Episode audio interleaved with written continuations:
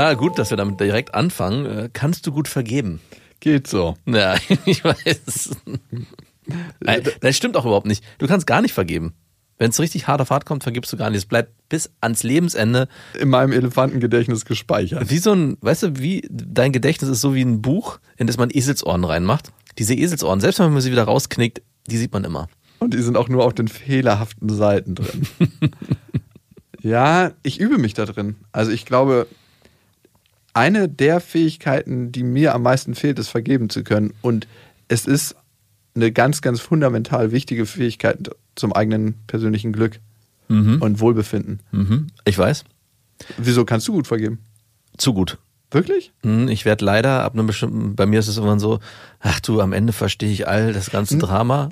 Das bin ich aber auch mittlerweile. Ich denke mir, Wirklich? doch, wir werden alle zur Erde. Also ich will mich mit meiner Mutter auf einer tieferen, ich meine, wir verstehen uns gut. Familie zählt übrigens nicht. Doch, ich finde, Familie ist das Schwierigste, da zu vergeben und sich zu versöhnen. Und ich merke, ich bin gerade an der Arbeit dran, mich mit meiner Mutter auf ganz tiefer Ebene zu versöhnen und zu vergeben, weil da gibt es ein paar Themen, wo ich merke, die steuern immer noch mein Verhalten im Hier und Jetzt.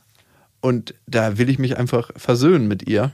Und sie hat schon mehrmals den Anlauf gemacht, unter Tränen. Und ich war jedes Mal so, ja, ich sehe jetzt gar nicht das Problem, also es ist doch gar kein Thema mehr zwischen uns. Und dann habe ich tiefer nachgefühlt und gemerkt, natürlich ist es noch ein Thema. Und natürlich beeinflusst es mich noch im Hier und Jetzt. Und auch in der Beziehung zu meiner Mutter. Wie viel ich ihr zum Beispiel über mein persönliches Leben erzähle. Und darum, vergeben ist auf jeden Fall etwas, was ich besser lernen möchte. Mein Grund, warum ich so gut vergeben kann, ist, weil ich irgendwann mal meinem damaligen Freund seine Freundin ausgespannt habe und mich dann natürlich mal in seine Position begeben habe und dann für mich erkannt habe, wenn die Rollen verdreht werden, hätte ich ihm natürlich vergeben. und deswegen war es dann hättest du? Ich weiß ich nicht. Ich habe mir damals eingeredet, na natürlich, das ist doch alles gar nicht so schlimm. Es tut doch niemandem mehr weh jetzt im Nachhinein. Und natürlich hat es ihm sehr weh getan. Natürlich. Und ich glaube, das hat er dir auf einer ganz, ganz tiefen Ebene noch nicht vergeben. Ich glaube, so tief geht's dann nicht. Weiß ich nicht. Wann hast du das letzte Mal gelogen? Und warum? Das passt gut. Familie zählt nicht. Meinst du jetzt so Notlügen oder so richtig üble? Ja, mach mal eine Notlüge. Bestimmt gestern oder so. Warum? Ach, weil ich oft im Alltag meiner Frau sage, hey, ja, habe ich schon gemacht und dabei meine ich, mache ich gleich. Das machst du mit mir auch. Nein, stimmt nicht. Ja, ja, ja, das ist eine Lüge. Mache ich nicht mehr, schon länger nicht mehr.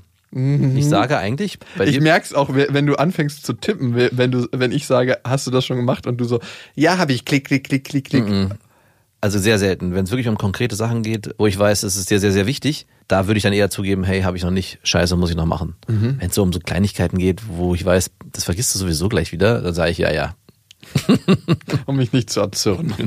Nee, weil ich mir denke, das ist den Aufwand nicht wert, hier jetzt mit der Wahrheit rauszurücken. Zugeben, dass man einen Fehler gemacht hat, muss gut gewählt sein. Das darf man nicht in allen Situationen machen. Man muss es als Mittel einsetzen, um eigentlich den anderen schwächer zu positionieren, so blöd sich's anhört. Aber das kann man so anwenden. Okay, du, gehen wir mal davon aus, du bist in einer Beziehung, du betrügst deine Freundin und ihr seid dann irgendwann nicht mehr zusammen, habt euch aber friedlich getrennt und seid noch einigermaßen befreundet. Würdest du ihr sagen, dass du sie damals betrogen hast? Ja, warum nicht? Also weiß Naja, weil das färbt ja die Beziehung ein, die ihr hattet. Weil stell dir mal vor, deine Beziehung wird jetzt beendet mit deiner. ich, ich kann dich Frau? abkürzen, ich kann es ganz konkret sagen. Ich hatte eine Beziehung, die mir dann, als wir uns getrennt haben, gesagt hat im Nachhinein, dass sie mich, während wir zusammen waren, betrogen hat. Und das war für mich schon fast erleichternd, weil ich so sagte, ach cool. Ich habe mich natürlich aber von ihr getrennt. Das war für mich so, ach cool, dann muss ich mich ja im Nachhinein gar nicht so schlecht fühlen, dass ich mich von dir getrennt habe. Sondersituation. ne? Stell dir mal vor, deine Freundin, Frau trennt sich von dir und alles ist gut und ihr versteht euch mit den Kindern gut und sie sagt dir, du und ich muss dir sagen, während der letzten drei Jahre, wo wir zusammen waren, habe ich eine Affäre gehabt mit unserem Nachbarn. Der ist übrigens ganz gut Habe bestimmt. ich eine Affäre gehabt mit unserem Nachbarn? Ja. War der männlich? Ja? Oh nein. Nein, sie sagt dir das. Ach so, okay. Da hätte sie wahrscheinlich auch kein Problem mit. Oh doch, ich glaube, das Wir ist sind zusammen in den Wald gefahren mit unseren Fahrrädern. Wir sind dort nicht Fahrrad gefahren. Brokeback Mountain auf dem Fahrrad. Über Stock und Stein. aber im Liegefahrrad bitte. Ja, ja, auf jeden Fall. Einer hat immer auf dem Schoß gesessen. genau. Man hatte diese Kombihose an, die man so aufknüpfen konnte und ich habe die immer zusammengeknüpft.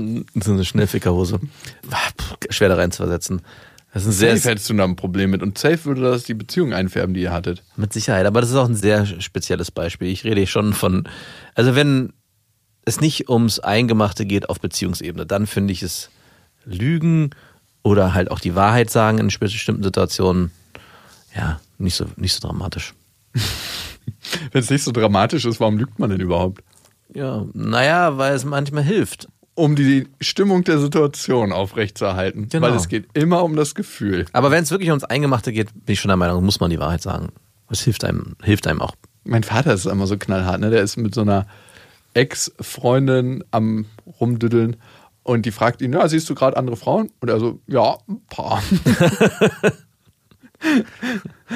mein Vater erlebt gerade seinen vierten Frühling, das habe ich noch nie von ihm erlebt, dass er irgendwie mehrere Frauen gleichzeitig. Ach, wirklich Ich jetzt? weiß nicht, woher das kommt. Ich weiß nicht, woher das kommt. Aber er meint, er kriegt gerade sehr viele Angebote und er, die sind auch total offen und total fein damit und er lebt das gerade. Er hat das noch nie gemacht in seinem ganzen Leben. Wow, cool. We learn from the best.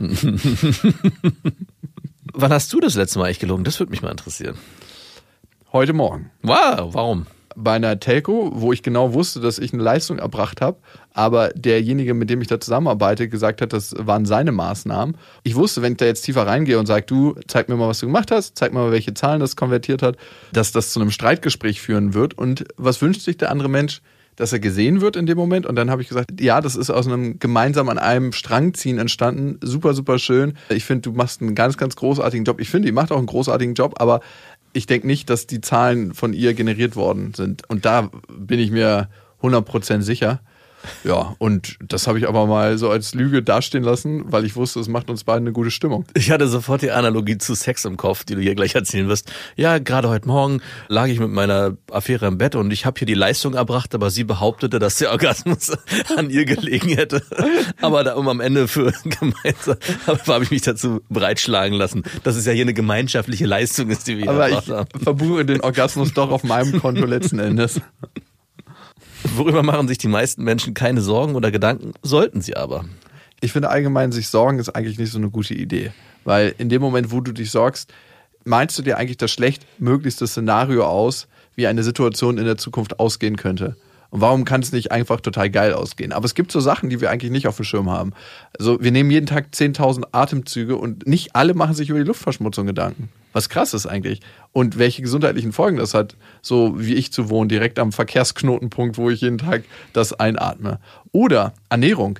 Ich frage mich, wie viele Leute Scheiße sich reinstopfen in das eigene Triebwerk und was die denken, was da passiert. Ich habe gerade von meiner Frau gehört, dass eine gute Freundin von ihr, der Mann im Krankenhaus lag und der Notaufnahme eine Woche lang kurz vorm Abnippeln war und alles ganz dramatisch war. Weißt du, was am Ende rausgekommen ist, was der Grund war, warum sie Weil er sich scheiße ernährt hat. wirklich, weil er sich scheiße ernährt hat. Das hat Jawohl. die Bauchspeicheldrüse so krass runtergerockt, dass er äh, Alkohol hat auch eine Rolle gespielt bei dem Ganzen, muss man dazu sagen. Ja, aber, okay. aber auch die schlechte Ernährung. Das waren die beiden Ergebnisse der Tests, wo ich dachte, so, wow, nicht nicht schlecht.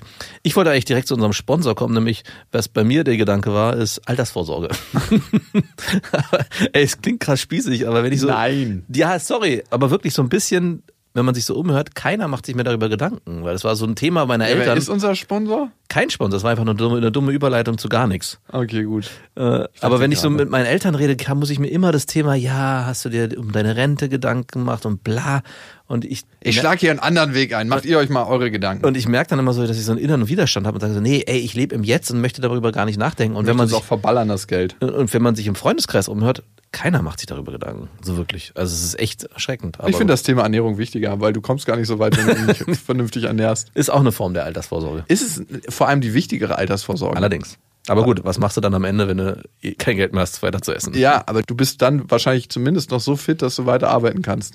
Vielleicht. Also ziemlich sicher. Auch wie wir genetisch bestimmte Getreidesorten manipulieren und denken, der Körper kann das dann besser verwerten, dass wir die Natur überlisten kann. Dieses seit Jahrtausenden erlernte System zwischen menschlicher Biologie und Natur und was wir gut verstoffwechseln können und was nicht. Und wenn so ein Getreide genetisch manipuliert wird, dass es fetter ist und dass es mehr Ertrag abwirft, dann zu denken, dass wir es besser verstoffwechseln können. Das ist sowas, wo ich denke, ja, äh, wenn man glaubt, man ist Gott, dann würde man das denken. Was war der kälteste Ort, an dem du jemals warst? Uh. In deiner Nähe. Ich wollte gerade sagen, in deiner Hose. Da fällt mir ein, fällt dir das auf bei Frauen, wenn du im Vorspiel bist und die Frau langsam feucht wird, dass alles rund um die Punani und speziell, wenn du deine Hand auflegst, richtig warm wird. Ja. Es kann richtig kalt draußen sein, aber wenn die Frau sexuell erregt ist, ist die Punani so ein kleines Öfchen. Zum Reinschlupfen. Ja, ich sag dann immer, oh, der Ofen ist schon an. Der Holz wurde schon vorgewärmt. Schön gemütlich. Ah. Muss man drauf achten bei deiner Frau. Ja, gut, die Punani ist meistens warm, oder? Gibt es so richtig eiskalte Nein, aber die ist nochmal wärmer als sonst. Also ist sowas Ah. richtig, an so einem kalten Wintertag kannst du reinkommen und deine Hände drauflegen. Ah, okay, praktisch. Voll. Machst Kann- du das? Nee, also das ist sehr unangenehm. Also Wenn man kalte Hände hat. warme Hände lege ich gerne rauf. Also schon allein, wenn man auf der Couch liegt zusammen, es muss natürlich passen. Du kannst nicht einfach so Einfach beim ersten Date die Hand drauflegen. Aber wenn man eh ein sehr vertrautes Verhältnis hat, finde ich das sehr angenehm, ähm, einfach die Hand draufzulegen. Ja, so ich auch. für eine Viertelstunde. Nackt oder angezogen?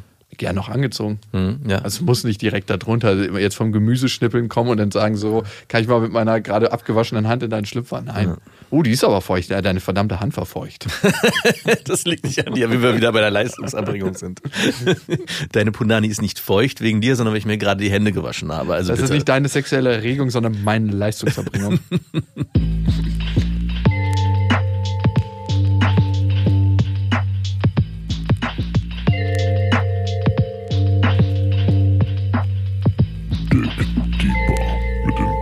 deploy them.